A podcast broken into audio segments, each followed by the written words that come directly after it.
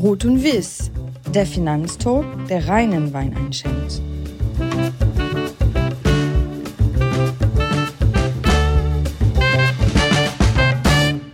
Liebe Podcast-Gäste, es ist wieder soweit. Ruth und Wies meldet sich aus der schönsten Stadt Deutschlands. Mein Gast heute, ein Urgestein der Vorbranche. Für viele im Vertrieb der Inbegriff von Erfolg. Thorsten Schrieber, Vorstand bei Dr. Jens Erhard in München.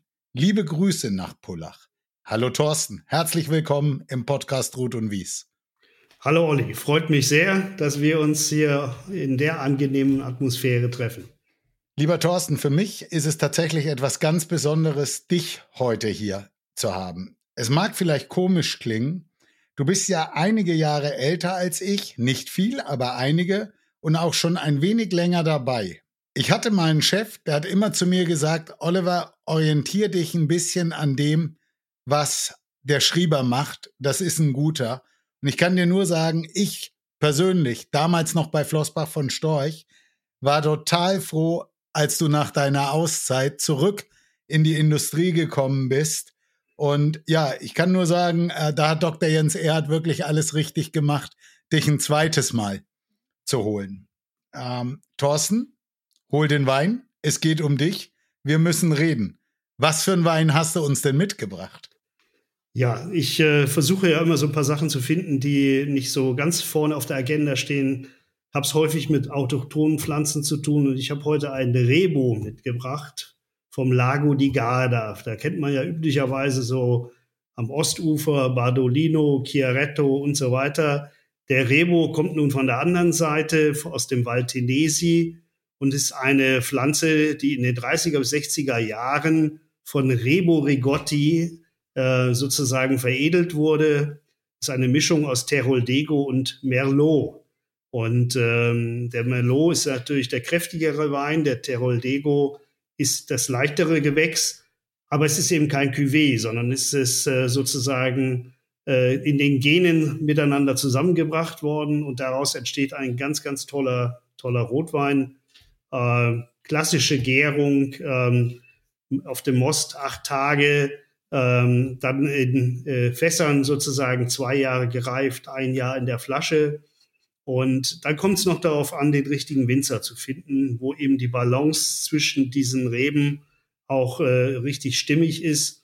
Und dann kommt durchaus äh, ja, ein Alkoholgehalt von 14,5 Prozent dabei raus.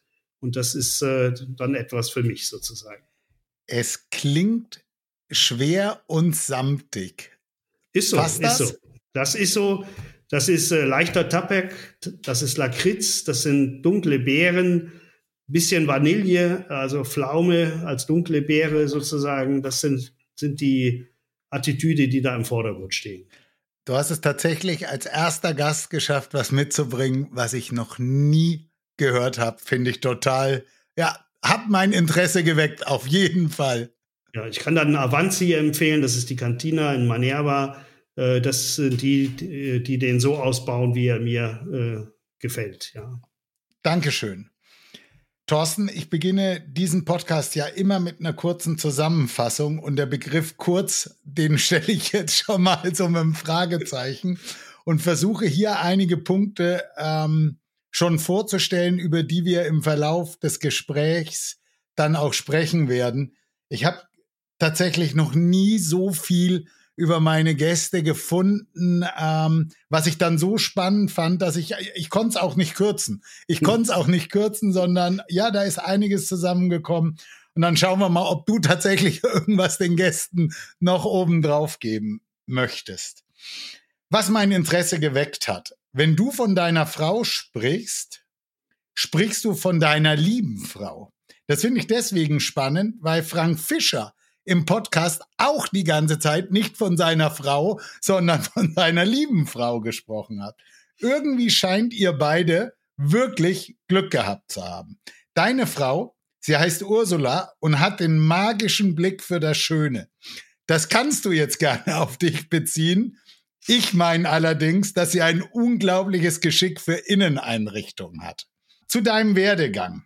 Deine erste große Station war bis 2000 oder bis ins Jahr 2000 die Credit Suisse. Dann bist du zu DJE gewechselt, um dort in der Zeit bis 2008 aus 400 Millionen knapp 10 Milliarden zu machen. Du warst neben Eckisauren der erste, der einen Dachfonds aufgelegt hat, der sich auf offene Immobilienfonds fokussiert hat. Dies war einer der größten Erfolge überhaupt im deutschen Dachfondsbereich und auch einer der erfolgreichsten Fonds jemals bei Dr. Jens Erhardt. Das Ende dieser Gattung war leider nicht so schön, aber das lag ja nicht an euch, sondern am Konstrukt damals der offenen Immobilienfonds. Bevor du dann für viele Jahre dich nach Italien verabschiedet hast, wo du ein wundervolles Weinhotel mit deiner Frau betrieben hast, bist du mit der Wallberg Asset Management an den Start gegangen. Dort ist es dir unter anderem gelungen, dass Dirk von Felsen, Vorstand von Flossbach von Storch, dich mit der Wallberg Asset Management für den Vertrieb beauftragt hat. In 2017 bist du dann erneut von DJE gefragt worden, ob du wieder den Vertrieb übernehmen willst. Erst als Geschäftsführer, nun als Mitglied des Vorstandes. Du bist ein gebürtiges Nordlicht, lebst nun aber in den Bergen in Tirol und hast ein wunderschönes Anwesen am Gardasee. Von dort reist du in der Regel mit einem Tesla an. Finde ich mutig. Generell bist du ein Petrolhead, du magst Autos und bist auch in einem Motorsportclub Mitglied. Du bist ein überzeugter Nicht-Vegetarier.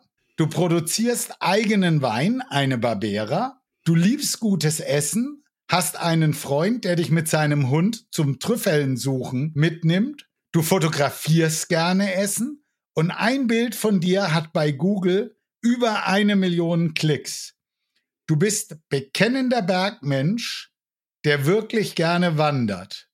Und du trägst in deiner Freizeit immer wieder mal eine Kutte.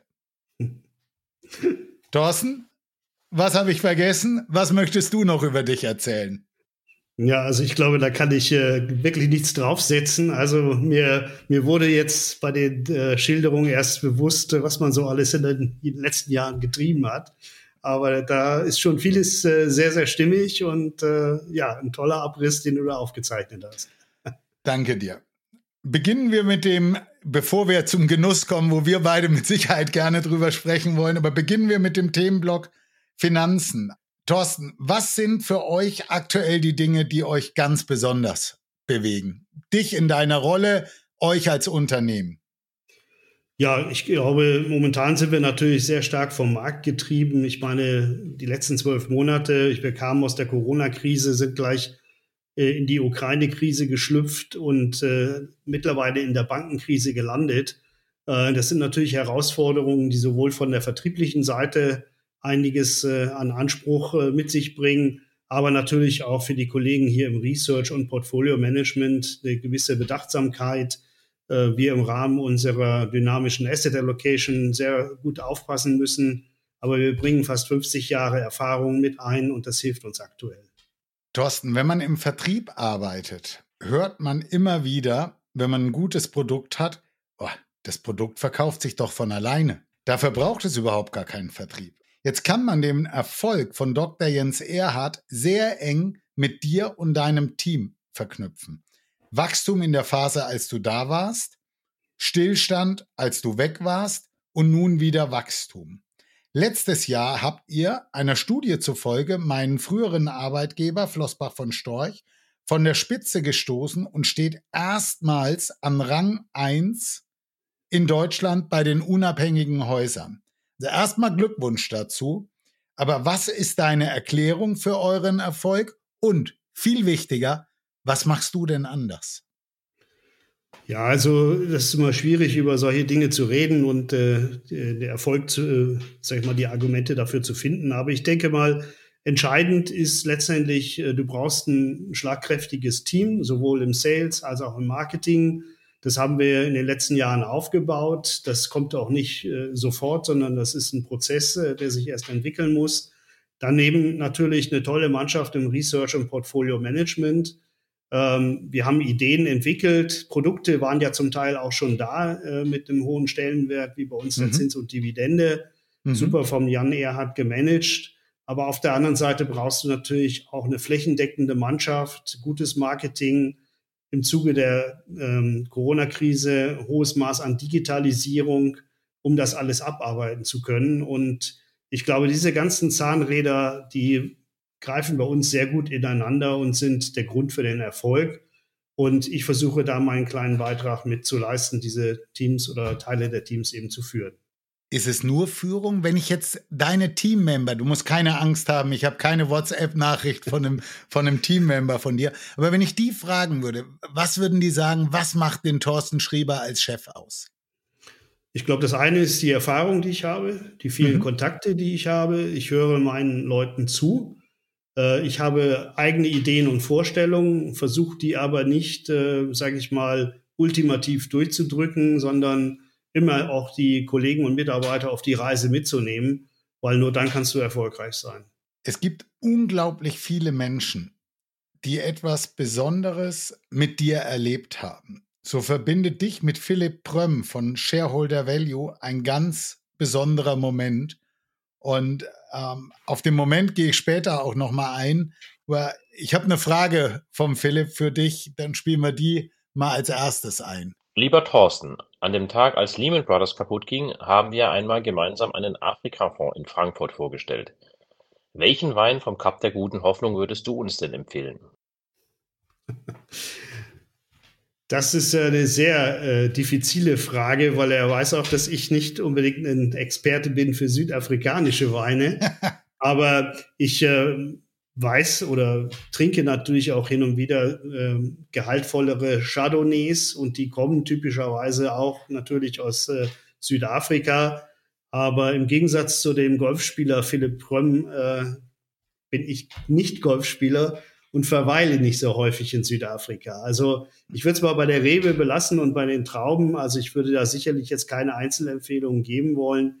Meine Schwerpunkte, würde ich sagen, sind natürlich Italien, ist, ist Österreich, sind deutsche Weine. Ja. Ähm, da können wir uns äh, dezidierter unterhalten, aber Südafrika, ähm, ich kenne ein paar Weingüter dort, aber da bin ich äh, einfach noch nicht gewesen, ehrlicherweise. Nicht dein Home-Turf. Ja. Dann lass mal zurückgehen. Was ich ja an der Frage tatsächlich total spannend finde oder Teil der ist Frage Afrika. ist, wie kam es denn zu einem Afrika-Fonds? Das war ja 2007 ähm, es könnte sein, dass es da schon den ersten Middle East vorgab, aber bin mir relativ sicher, Afrika-Fonds müsstet ihr doch äh, wirklicher Frontrunner gewesen sein, oder? Ja gut, wir haben ja damals versucht, wirklich äh, gute neue Investmentideen zu finden. Und ähm, Afrika war für mich nicht ein ganz neues Thema. Ich war früher für die Bank in Liechtenstein, Schrägstrich Invesco tätig. Und dort äh, gab es schon entsprechende Produkte von GT Management damals. Und äh, deswegen kam uns dann die Idee, äh, sozusagen auch mit dem richtigen Subadvisor dort äh, möglicherweise auf ein, ein Feld zu stoßen, äh, wo man sagt, da steckt Potenzial drin. Aber ja, Afrika leider, diese Idee kam schon immer wieder hoch, aber leider bis heute hat da noch nichts wirklich gegriffen auf der Fondsseite. Äh, das ist so ein bisschen, glaube ich, auch das Problem des Kontinents, nie ja. wirklich aus den Startlöchern gekommen zu sein. Bleiben wir beim Investieren. Wenn man sich anschaut, was du mit deiner Frau alles geschaffen hast, könnte man meinen, Immobilieninvestments waren für dich erfolgreicher als das Investieren in Aktien oder in Fonds. Stimmt das? Und woher kommt das Händchen bei den Immobilien? Nein, also an erster Stelle ist natürlich schon, äh, sag mal, das fungible Wertpapier. Das heißt, äh, ich weiß noch genau, äh, meine erste Aktie, die ich gekauft habe, Mitte der 80er Jahre äh, in meiner Ausbildung war die BWAG, die Berliner Kraft- und Licht AG. ähm, und äh, vorher sicherlich auch ein paar Fondsanteile. Und ich habe sicherlich auch immer mal gut verdient mit äh, entsprechenden Investmentideen meinen ersten Schreibtisch in Frankfurt habe ich mir aus einer Investmentidee heraus gegönnt äh, und so weiter. Ähm, aber in der Tat ist natürlich die Immobilie ein, ein wesentlicher Asset-Baustein oder sollte es sein. Leider in Deutschland nicht so sehr wie zum Beispiel in Italien, wo über mhm. 90 Prozent der Bevölkerung äh, ihr Eigentum haben. Und insofern bin ich irgendwann eben in die Immobilie reingerutscht, habe damals schon bei Frankfurt was gekauft, was ich äh, zu horrenden Preisen vermieten konnte. Ähm, und äh, dann später mit äh, meiner Frau äh, haben wir uns eben entschieden, äh, in Italien ein Hotel aufzubauen, eine alte äh, Villa aus 1720 als Hotel, als Weingut. Ähm, das war eine gute Idee, zwischenzeitlich im Skigebiet was realisiert. Ähm, mhm. Ähm, ja, und das waren sicherlich auch immer gewisse Risiken, aber irgendwo war die Entwicklung ablesbar und insofern auch ein, ein ja, wichtiger Baustein in so einer Gesamt-Asset Allocation, sage ich mal. Als ich kürzlich versucht habe, deine Frau zu kontaktieren, war sie gerade beim Notar. Kauft ihr was Neues oder habt ihr was verkauft? Also momentan wollen wir, wollen wir was verkaufen in Piemont, ähm, aber ähm, haben jetzt nicht vor, noch was Neues äh, zu kaufen. Piemont ist ein gutes äh, Stichwort. Kommen wir zum Thema Wein und Genuss. Ich sprach von der Trüffelsuche. Mhm. Was war denn der größte, den du zu Lichte gebracht hast? Und äh, gib doch mal hier unseren Zuhörern, wie läuft denn die Trüffelsuche? Weil wenn man sich das auf YouTube anschaut, mhm. das ist ja alles mystisch, geheim, weil keiner von den Trüffeleros möchte auf jeden Fall, dass irgendjemand mitbekommt, wo er die schönen weißen Alba-Trüffel findet. Kannst du da mal so einen kleinen Abriss geben? Also erstmal äh, muss man mal unterscheiden. Also Trüffelsuche im Piemont geht nur mit Hund. Also weil häufig ist immer das Schwein im Kopf sozusagen. Ja. Mit Schwein geht da gar nichts, weil das Schwein würde den Trüffel essen und dann wäre der Schaden groß. Der Hund weiß, du hast Würstchen in der Tasche. Wenn ich was finde, fange ich zwar an zu buddeln, aber dann ist das Härchen an der Reihe und es gibt Würstchen. Und äh, der Tuber Magnum, um den geht's. Das ist der weiße Trüffel, der von Oktober an äh, sozusagen bis der erste Schnee fällt, gesucht werden kann. Und wir haben das Glück, wir haben einen guten äh, Freund in der Nähe sozusagen, wo wir lange Jahre gewohnt haben, der mit uns Trüffel suchen geht. Der hat Zugriff auf elf abgezäunte Gebiete. Und äh, so eine Trüffelsuche, ja, mystisch äh, zum einen, äh, der es noch nicht gemacht hat, aber wenn man dann den Hund arbeiten sieht, der auch nur eine Dreiviertelstunde durchhält, dann ist er nämlich kaputt. Okay. Das ist äh, hochgradige Arbeit für den Hund, äh, wo alle Sinne äh, geschärft sein müssen. Der Trüffel kann bis zu einem Meter tief liegen und trotzdem findet der Hund äh, den Trüffel. Dazu darf es nicht zu trocken sein. Es muss eine, sozusagen eine frische Brise von, der, von, der, von dem Grünzeug hochgehen. Ja. Es gibt ein paar Solitärpflanzen, äh, sag ich mal, wo der, wo der Trüffel vornehmlich vorkommt. Und all dieses Zusammenspiel zu beobachten, das ist schon, ist schon toll. Und wie gesagt, äh, in der Gegend, wo wir gewohnt haben, Aquiterme, das ist eigentlich so mit die Gegend äh, für weiße Trüffel. Und unser Freund beliefert zum Beispiel auch Ducasse in Paris mit weißen Trüffeln. Und der größte dürfte so 600, 700 Gramm gehabt haben. Aber das ist nicht unbedingt das beste Material. Also es geht darum, dass sie möglichst weiß sind, äh, eher, ich sage mal, ein Kampfgewicht zwischen 150 und 250 Gramm haben ähm, und äh, möglichst wenig Einschlüsse und so weiter. Und diese fast schneeweißen, die gehen dann auch zu Ducasse, ja. So. Was hat er für einen Hund? Das ist eine französische Sorte, ähm, sind meistens nicht mal reinrassig. Mhm. Und äh, sein Hund, der, der Mike, der ist jetzt auch schon älter. Er hat jetzt noch einen zweiten Hund, der angelernt wird, weil so ein Hund äh, ausgebildet kostet, wenn man ihn kaufen würde, sicherlich zwischen 10.000 und 15.000 Euro klingt viel, ist aber für, im Vergleich zu dem, was äh, aus der Erde geholt wird, wenig. Wenn er das gut riechende das Gold ausbuddelt. Ja. Okay. Und da gibt es noch eine schöne Internetseite, Tartufo Piemonte IT. Ähm, das ist der, der gute Freund äh, im Piemont, hat auch ein eigenes Restaurant und äh, sieht von außen aus wie eine verlassene Tankstelle, aber von innen ist es der Trüffeltempel. Oh, okay. Ich habe oben gesagt, ähm, eine Million Klicks bei Google für ein Essensfoto. Zufall oder gibt es mehrere solche Bilder von dir? Stellst du regelmäßig Bilder ein? Und dann interessiert mich natürlich, was gab es und wo war es? ähm, da, müsste ich jetzt sogar raten. Ich weiß gar nicht, welches der Bilder jetzt eine Million erreicht hat. Aber ich bin natürlich häufig gerade im Urlaub unterwegs, auch so ein paar kulinarische Sachen zu testen. Mhm. Viele in Norditalien, Mittelitalien, aber auch Österreich und so weiter. Und äh, ich glaube, eins der, der erfolgreichsten Bilder, das ist äh, einfach äh, so ein Bild äh, über die über die Schinkenschneidemaschine in einem italienischen Lokal hat sicherlich auch ein paar hunderttausend Klicks. Nein, äh, wir haben äh, etliches äh, habe ich veröffentlicht, wenn ich eben auf die Trüffeltouren gehe ähm, und wir da sieben acht Gänge Trüffelmenüs äh, verabreicht bekommen. Da ist immer wieder was auch fürs Auge dabei. Aber das kann auch mal ein ganz normales Steak sein. Wir haben ja im, im Piemont eins der besten eine der besten Fleischsorten mit dem Fasson, ja. Fassone-Rind. Das ist ein weißes Rind. Und äh, so ein schönes Steak auf dem Grill zu fotografieren und dann äh, bei Google abzulegen, das äh, schafft schon entsprechende Klickzahlen. ich möchte gerne aus meiner Einleitung noch mal zwei Punkte aufgreifen. Du kommst aus Bremerhaven und bist nun ein Bergmensch. Ich habe tatsächlich auch einige Bilder von dir und deiner Frau in Tracht gefunden.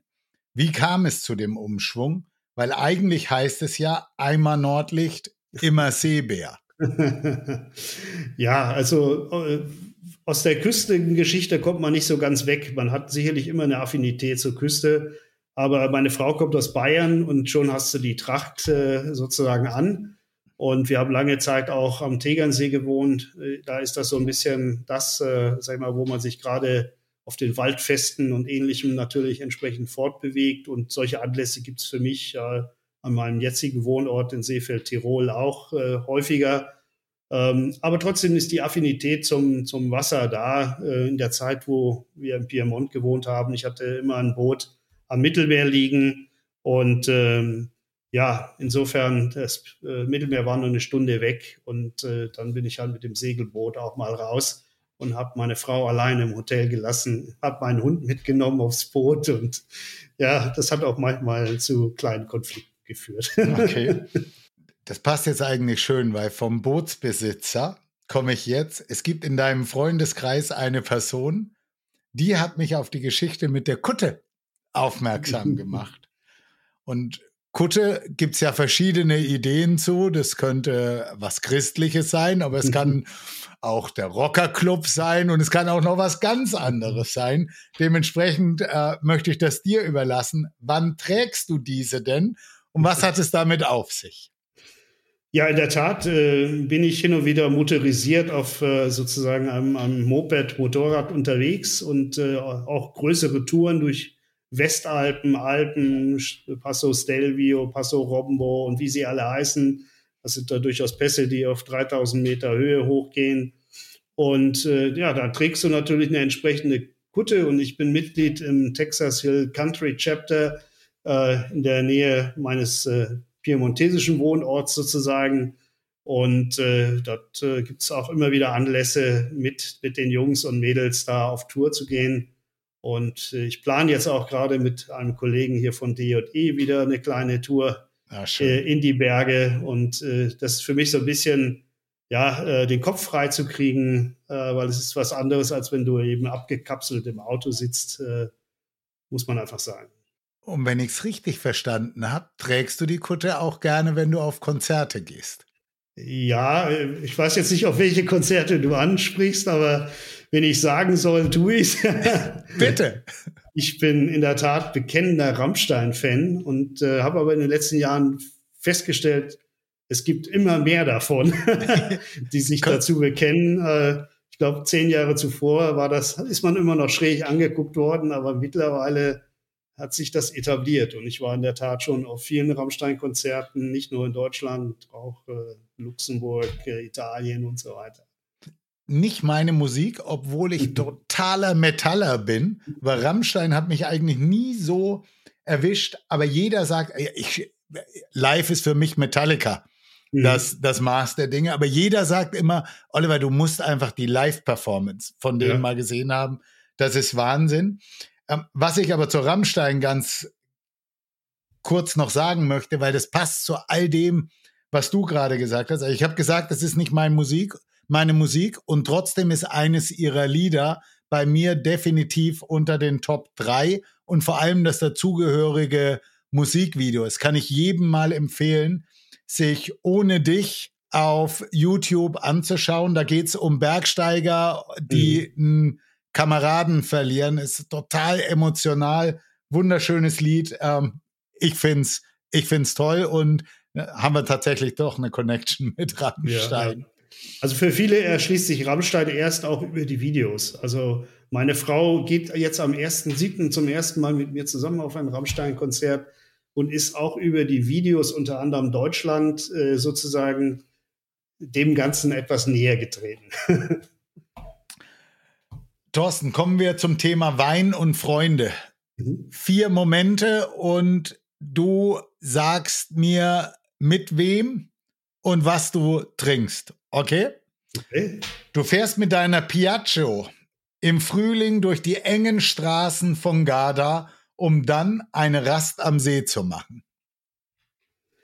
Ja, äh, ich sag mal so, es kann natürlich um die Jahreszeit äh, solcher Touren sehr heiß sein. Und äh, ich habe vorher schon erwähnt, äh, auch ein Chiaretto, wenn er gut gemacht ist, äh, also ein Rosé, ein leichter Rosé, mhm. ähm, ist dann sicherlich mal was ganz Gutes, ja. Du kommst im Sommer von einer Bergwanderung zurück. Äh, da muss ich ganz ehrlich sagen, das, das klingt nach Anstrengung und da könnte es sein, äh, dass ich ein Bier trinke. Und das ist dann hin und wieder ein sardisches Bier, äh, ein Ikinusa, äh, ist so ein Kultbier mittlerweile in Norditalien, schmeckt aber sehr gut, ist ein bisschen naturtrüb, äh, aber das ist genau das Richtige nach so einer Bergtour. Eisgekühltes Glas und äh, tendenziell aus dem Weinglas? Ja, genau, immer aus dem Weinglas. Das gibt es auch in Italien nur aus dem Weinglas. Also ja. das wirst, wirst du nicht anders finden. Habe ich das erste Mal letztes Jahr in Verona getrunken. Seitdem gibt es das bei uns hier zu Hause auch. Finde ich großartig. Jetzt wird's spannend.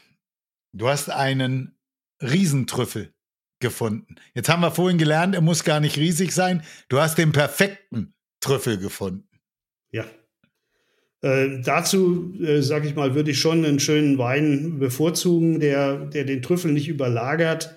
Ähm, typischerweise vielleicht ein äh, Arnais, auch aus dem Piemont, äh, auch mhm. eine autochtone Pflanze. Man hat mhm. versucht, diesen Wein auch in Südamerika anzubauen und anderswo aber nirgendwo ist er so gut äh, wie da, wo er herkommt. Also ein Roero Anais, vielleicht von, vom Weingut Pizzorni, äh, würde ich, äh, würde ich aufmachen. Der begleitet den Trüffel exzellent. Was wäre denn die perfekte Trüffelzubereitung für dich als Zwischenfrage? Ähm, das mag jetzt profan klingen, aber ähm, in, in ähm, Piemont wird viel mit normalen Eiern experimentiert. Äh, also schönes Ei und dann äh, in der Auflaufform und dann kommt der Trüffel oben drüber. Äh, also das ist eigentlich so wirklich das äh, Basisgericht. Äh. aber es gibt natürlich viele, viele Varianten. Es gibt Carpaccio mit Trüffel obendrauf. Das Carpaccio wird aber anders gemacht, wie wir das hier bei unserem Italiener mhm. Äh, in Deutschland kennen. Also, ähm, aber das sind so die wirklich äh, leckeren Varianten. Ja. Dann die letzte Frage von den Vieren. Was hast du mit deinem Team gemacht, als die Studie rauskam und ihr stand auf Platz 1? wir, wir hätten wahrscheinlich einen schönen Spumante aufmachen müssen, aber haben wir nicht getan, weil äh, es war, glaube ich, auch gerade in der Phase, wo wir ordentlich unterwegs waren, hat sich ehrlicherweise nicht angeboten, aber vielleicht holen wir das in Mannheim nach. Aber so ein Spumante aus dem Trentino, Franciacorta oder aus Canelli, Piemont, äh, da gibt's äh, ja, viele tolle Spumante. Ähm, und da brauchst du den Champagner nicht öffnen. Da reicht ein Spumante. Was heißt reicht? Der ist manchmal sogar besser als besser. Champagner. Ich würde auf jeden Fall sagen, das Team hat es verdient. Das auf jeden Fall, ja. Aus der ersten Sendung, die ich damals mit Malte Dreher gemacht habe, habe ich jetzt eine Frage, die ich immer wieder verarbeitet habe, weil ich die Frage einfach gut finde. Und die gebe ich dir jetzt mal. Ich wüsste gerne von deinem nächsten Gast, welche Person ihn in seinem Leben maßgeblich geprägt hat und worüber er sich bei oder wofür er sich bei dieser Person rückblickend bedanken müsste. Das ist äh, natürlich eine nicht ganz einfache Frage. Ich habe ja doch ein paar Stationen in meinem Berufsleben gehabt. Äh, am prägendsten war die Station bei der Bank in Liechtenstein aus meiner Sicht, weil ich mich da für die Fondsseite entschieden habe. Mhm. Habe hohes Vertrauen von den damaligen Geschäftsleitern Heiner Fehrmann, Jürgen Olbermann und Fürst Löwenstein äh, bekommen, die Marketing- und Vertriebsverantwortung fürs Publikumsfondsgeschäft übernehmen zu dürfen. Ich war damals noch keine 30 Jahre alt, bin dann auch relativ schnell Prokurist geworden. Ich war der jüngste Firmenwagenfahrer in der Bank, was damals, ja, Bank war damals anders wie heute. Das war mhm. alles noch ein bisschen konservativer. Das waren sicherlich Persönlichkeiten. Und ich durfte Mitte der 90er Jahre dann eben Dr. Jens Erhard kennenlernen. Und ich glaube, äh, wir haben wirklich seitdem eine ganz interessante äh, Reise zusammen unternommen, die noch lange nicht zu Ende ist. Vor allen Dingen eine sehr erfolgreiche. Auch, ja. Nachdem ich bei dir gar nichts zum Thema Fußball gefunden habe oder niemand mit mir über dich, über eine Fußballliebe gesprochen hat, direkte Frage an dich. Interessiert dich Fußball? Gibt es eine Fußballliebe oder einfach nicht dein Thema? Äh, das ist schon mein Thema. Ich habe sogar relativ, denke ich, ganz gut Fußball gespielt. Äh, okay. Äh, damals sozusagen zu der Zeit, als auch Felix Magath beim OSC Bremerhaven oder Bremerhaven, FC Bremerhaven, ich ja dann später äh, tätig war, äh, da habe ich von profitiert. Wir kennen uns auch heute noch und treffen uns hin und wieder in Seefeld. Ähm, und ähm, von meiner Herkunft her bin ich natürlich eher Bremen-Fan. Das heißt, wenn Bremen in Bayern spielt, dann bin ich ganz klar Werder Bremen-Fan. Und ähm, ansonsten muss ich natürlich hier auch so ein bisschen die Bayern-Fahne hochhalten. Ähm, der, der Finanzvorstand von Bayern München ist mein Aufsichtsrat oder einer meiner Aufsichtsräte. Also da muss man natürlich auch für Bayern sozusagen da, dabei sein. Und in Italien ist es halt Turin. Also das ist so auch der andere Traditionsverein, der mich da bewegt. Und wie gesagt, mich interessiert äh, Fußball in jedem Fall. Ich habe auch lange Jahre so einen Vierertisch im Platinum-Bereich hier der, des Stadions äh, gehabt äh, in München. Also das äh, ist schon etwas, was mich interessiert. Ähm, so eine Weltmeisterschaft wie die letzte eher nicht, weil die Rahmenbedingungen und die sportliche Leistung, ja, ja, da haben beides zueinander, wo man auch mal sagt, äh, da muss ich nicht jeden Abend den Fernseher einschalten. Felix Magath, das ist, jetzt, das ist jetzt wirklich, das kommt total aus dem Off, war letztendlich schuld an meinem ersten Autounfall. und zwar hat sich das in der Toskana ergeben. Äh, ich war mit meinen Eltern in der Toskana und der HSV hat ja damals den Europapokal der Landesmeister äh, gewonnen, weil Felix Magath, ich glaube, es war die elfte Minute, links oben in den Winkel geschossen hat. Und wir haben gefeiert und wir sind dann zurück auf, auf das Landgut gefahren und mein Vater hat gesagt, ich war damals, jetzt kann man, das müsste 83 gewesen sein, also es war, ich war elf. Papa hat mich auf den Schoß genommen, hat mich fahren lassen und ich habe den schönen Mercedes wunderbar in den Straßengraben gesägt. Und die Geschichte wird noch schöner, weil am nächsten Tag kam dann ein Bekannter, der wollte uns rausziehen, ist dort auch noch abgerutscht und hing drin und dann mussten wir den Bauern holen holen. Äh, für mich ist, also allein deswegen ist Felix Magath äh, für mich ganz toll. Aber ich habe auch neulich einen Podcast äh, mit Felix Magath gehört und da musste ich so lachen, weil im Prinzip hat er jede Frage beantwortet mit Uli Hoeneß ist schuld. es war total egal, was er gefragt wurde. Irgendwie kam er immer, ist der Hoeneß schuld. Ich ja. finde ihn, ich finde ihn ganz toll. Ja, dann äh, zurück zum Programm, weg von Felix Magath. Ähm, Thorsten, ich habe immer wieder äh, meine Gäste gefragt, ob sie gerne lesen und ob sie eine Empfehlung für unser Publikum haben. Ist das ein Thema für dich? Äh, lesen generell natürlich schon. Ich lese natürlich viel äh, Alltagsliteratur, mhm. was unseren Job hier anbelangt. Alle 14 Tage musste die Finanzwoche durcharbeiten, äh, die von Dr. Erhard verfasst wird. Aber ähm, da bleibt wenig Zeit am Rande. Ich lese hin und wieder aber so ein bisschen, ich sag mal, äh, Finanzlektüre äh, mit äh, Sachbuchcharakter. Also so ein typisches Beispiel kennt heute kein Mensch mehr, Mr. Diamond. Das ist, äh, es geht um die M&A-Skandale der 80er und 90er Jahre. Drexel Burnham war da eine große Firma. Da wurden schon Milliarden versenkt. Also das sind eher so äh, Sachen, die ich mal lese. Oder auch mal ein Jean Siegler, Die Schweiz wäscht weißer, das wird der eine okay. oder andere kennen. Also auch etwas, äh, ja, wo auch mal kritisch über die Finanzbranche berichtet wird, weil es erweitert doch den Horizont so ein bisschen. Äh, das sind eher so Sachen, die ich dann hin und wieder lese. Und sollte mir ganz langweilig im Urlaub werden, dann kann es auch mal ein Friesenkrimi sein. Ja, ja. also, und da kommt wieder die Verbindung zur Küste dann zu Okay.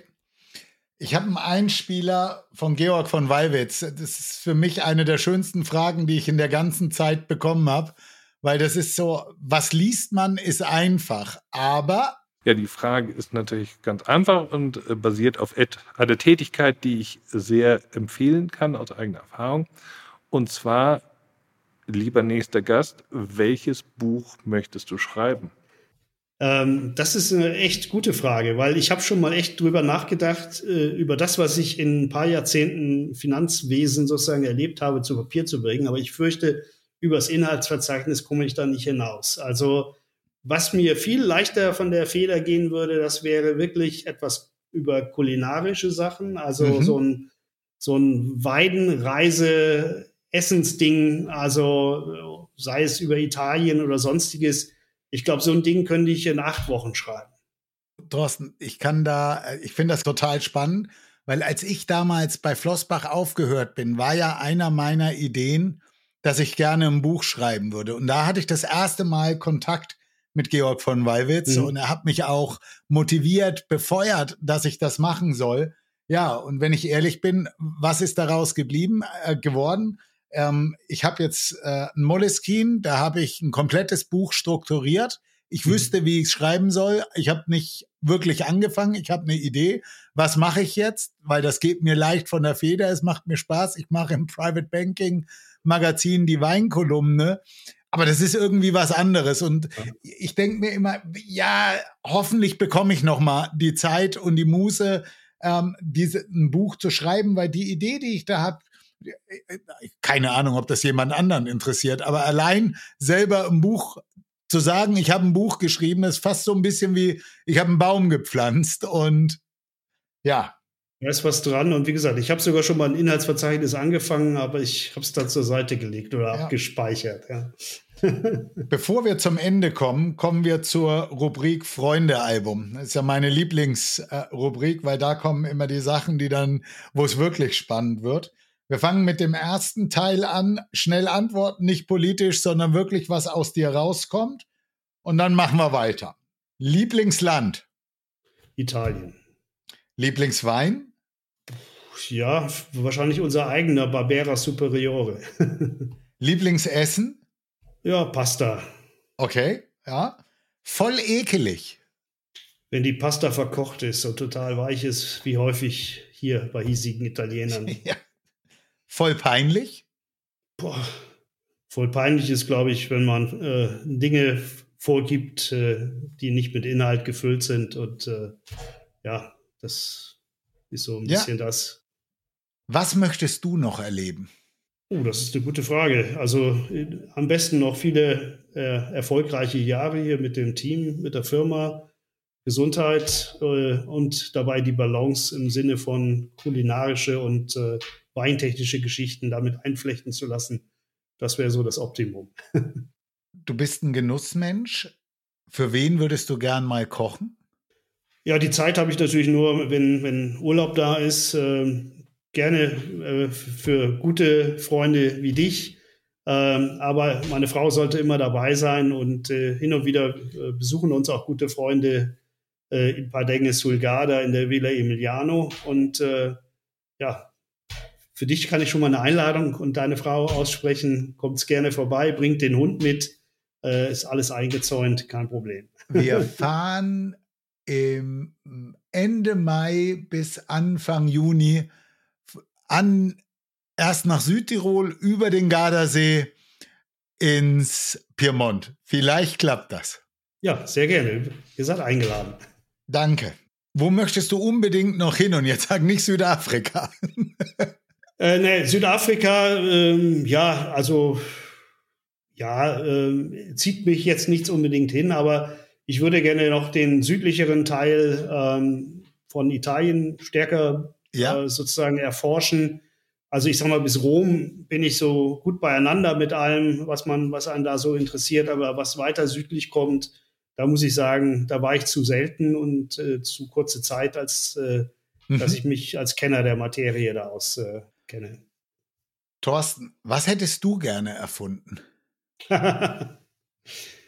Ja, in Zeiten äh, von äh, holpriger Energielösung wäre es wahrscheinlich ein Perpetuum mobile, aber wir wissen alle, dass das nicht funktioniert.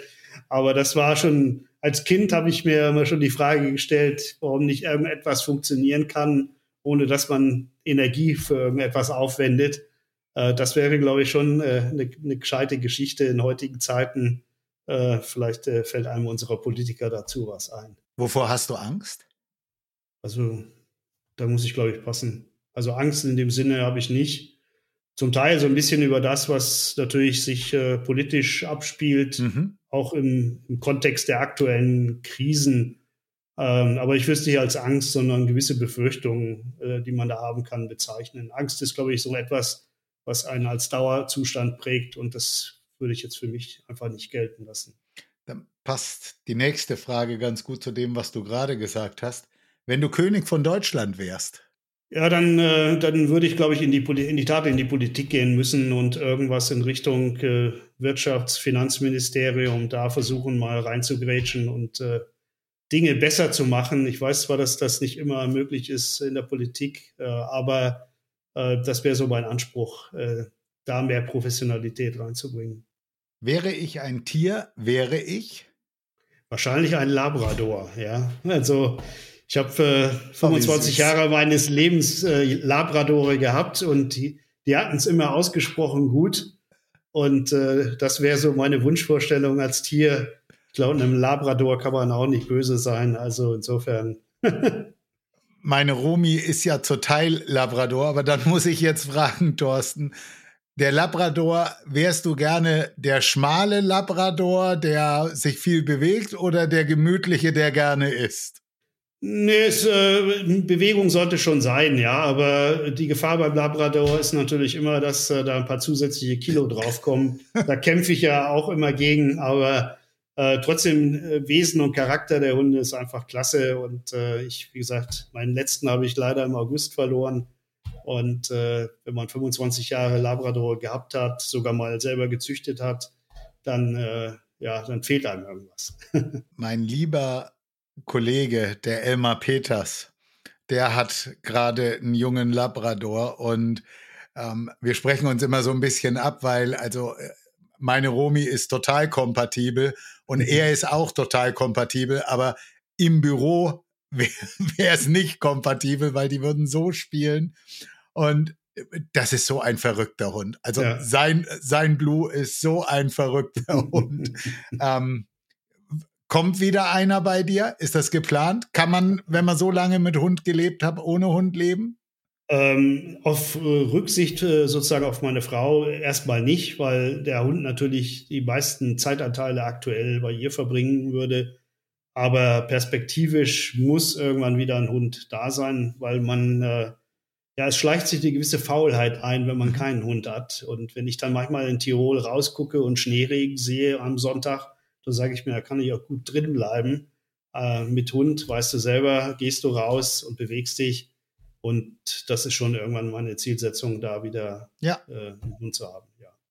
Thorsten, diesen Wein möchte ich unbedingt mal trinken. Gibt es irgendeinen Wein, wo du sagst, den wollte ich schon immer trinken und du hast ihn dir nicht geleistet bis jetzt? Ähm, ja, äh, sage ich mal, äh, ich bin wahrscheinlich zu wenig französischer Weinkenner, aber es gibt natürlich Petrus und, und so weiter äh, in der Preiskategorie, wo ich sage, äh, das wäre schon mal schön, wenn man sich einfach auch mal 1500 Euro für eine Weinflasche gönnt.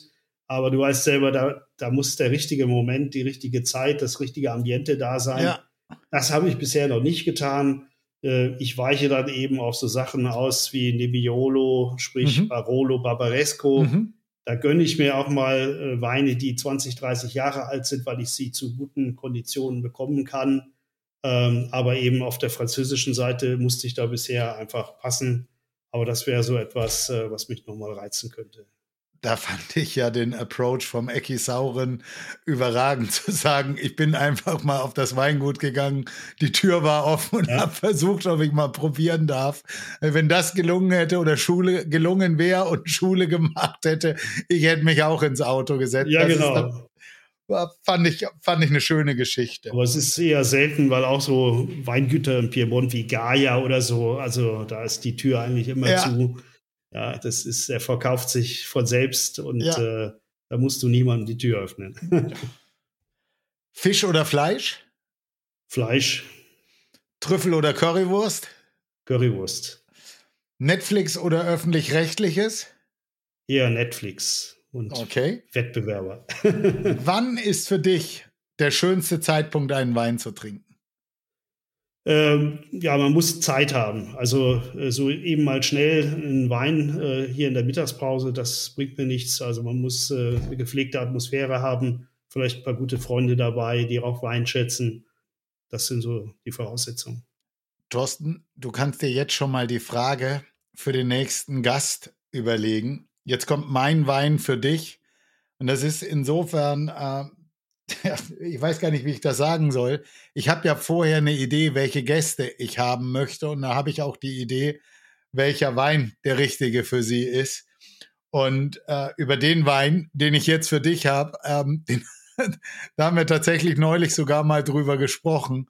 Aber es gibt so viele Sachen, wo ich sage, das ist genau das, äh, wie ich den Wein bei dir sehe. Und ähm, ja, ähm, ich erzähl's mal. Du bist ein Bergmensch und du liebst den Gardasee. Welche Region würde besser passen als ein Wein aus Südtirol? Also das bringt's ja schon mal. Das liegt in ja. der Mitte. Ja. ja äh, mein Thorsten Schrieber Wein heißt Lammerrein und ist vom Weingut Unterganzer. Es ist ein trockener Rotwein. Es ist ein Lagrein und die Erziehungsform ist Pergel.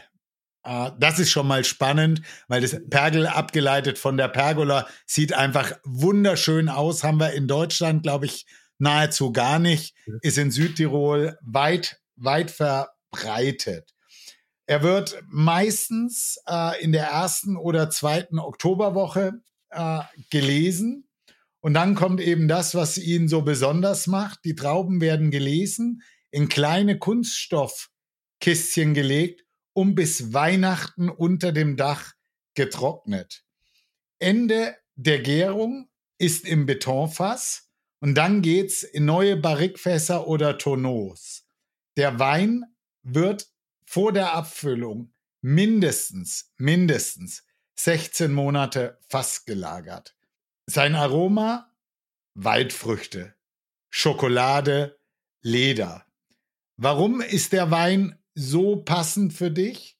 Es ist ein Wein aus Südtirol, den Bergen, der produziert wird wie die Amarone oder der Amarone aus dem Valpolicella, welches an den Gardasee angrenzt.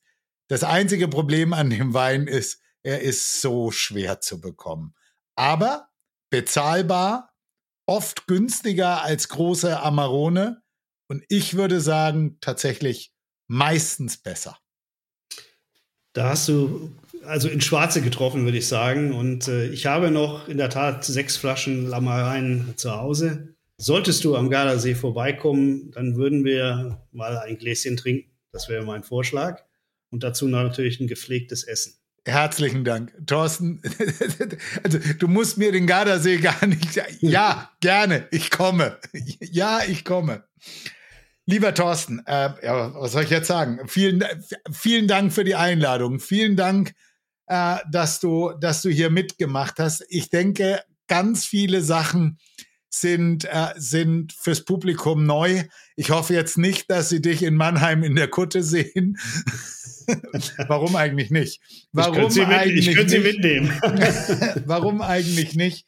Also herzlichen Dank, dass du da warst, dass du Rede und Antwort äh, gestanden hast, bist. Ähm, ich bin mir sicher, das hat, äh, das wird den Gästen Spaß machen. Wir bekommen so schöne Zuschriften nach den, nach den Sendungen immer wieder.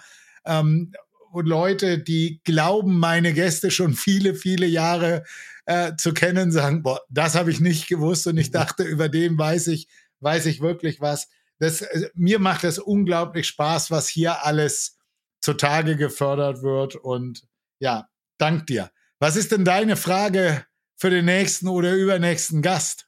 Ja, es muss ja nicht immer in die Weinrichtung sein. Mich würde einfach mal interessieren, wenn es ein Kollege, Kollegin aus der Finanzbranche ist oder anderen Branchen. Äh, es gibt ja immer so einen so einen Punkt, wo man an einem Scheideweg steht, links oder rechts abzubiegen.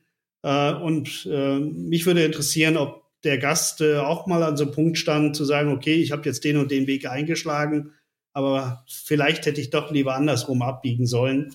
Das wäre so vielleicht mal das, was mich interessieren würde.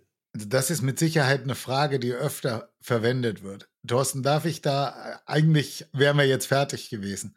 Was war denn für dich ausschlaggebend, nachdem du im Piemont dieses traumhafte Weinhotel, Weingut und alles hattest, dass dich, äh, du, du warst schon rechts abgebogen, dass du nochmal den Weg zurückgefunden hast und gesagt hast, ich mache nochmal Vorindustrie. Ja, dass ich Fondsindustrie wieder mache, das war nicht ganz klar, aber wir hatten schon mal so gesagt, äh, nach zehn Jahren oder so, schauen wir mal, da sind wir noch jung genug, äh, irgendwo mal wieder einen Cut zu machen und was anderes zu machen. Und dann kam der Anruf von Dr. Jens Erhardt, äh, genau Anfang 2017, ich, beziehungsweise von der Assistentin, Frau Pechtold. Ich saß auf dem Motorrad, ich musste erst mal rechts ranfahren, weil ich nicht so viel verstanden habe. Und ja, und dann äh, sozusagen habe ich die Abbiegung genommen, aber das war nicht so ganz klar vorgezeichnet. Aber wir wussten, wir wollten uns nochmal verändern, ja, und äh, das war die Veränderung. Okay. Thorsten, ja, dann jetzt wirklich herzlichen Dank und auch herzlichen Dank für das. Liebes Publikum, wie immer zum Schluss, ich freue mich übers Weiterempfehlen, ich freue mich über Likes, ähm, und ja, äh, ich freue mich, wer, heute sind wir bei 53 Minuten, äh, hervorragend, Thorsten. Also zwei Sales-Leute haben es kurz, kürzer geschafft. Ich freue mich, wenn alle wieder reinhören, wenn es heißt, hol den Wein, es geht um dich. Vielen Dank. Danke,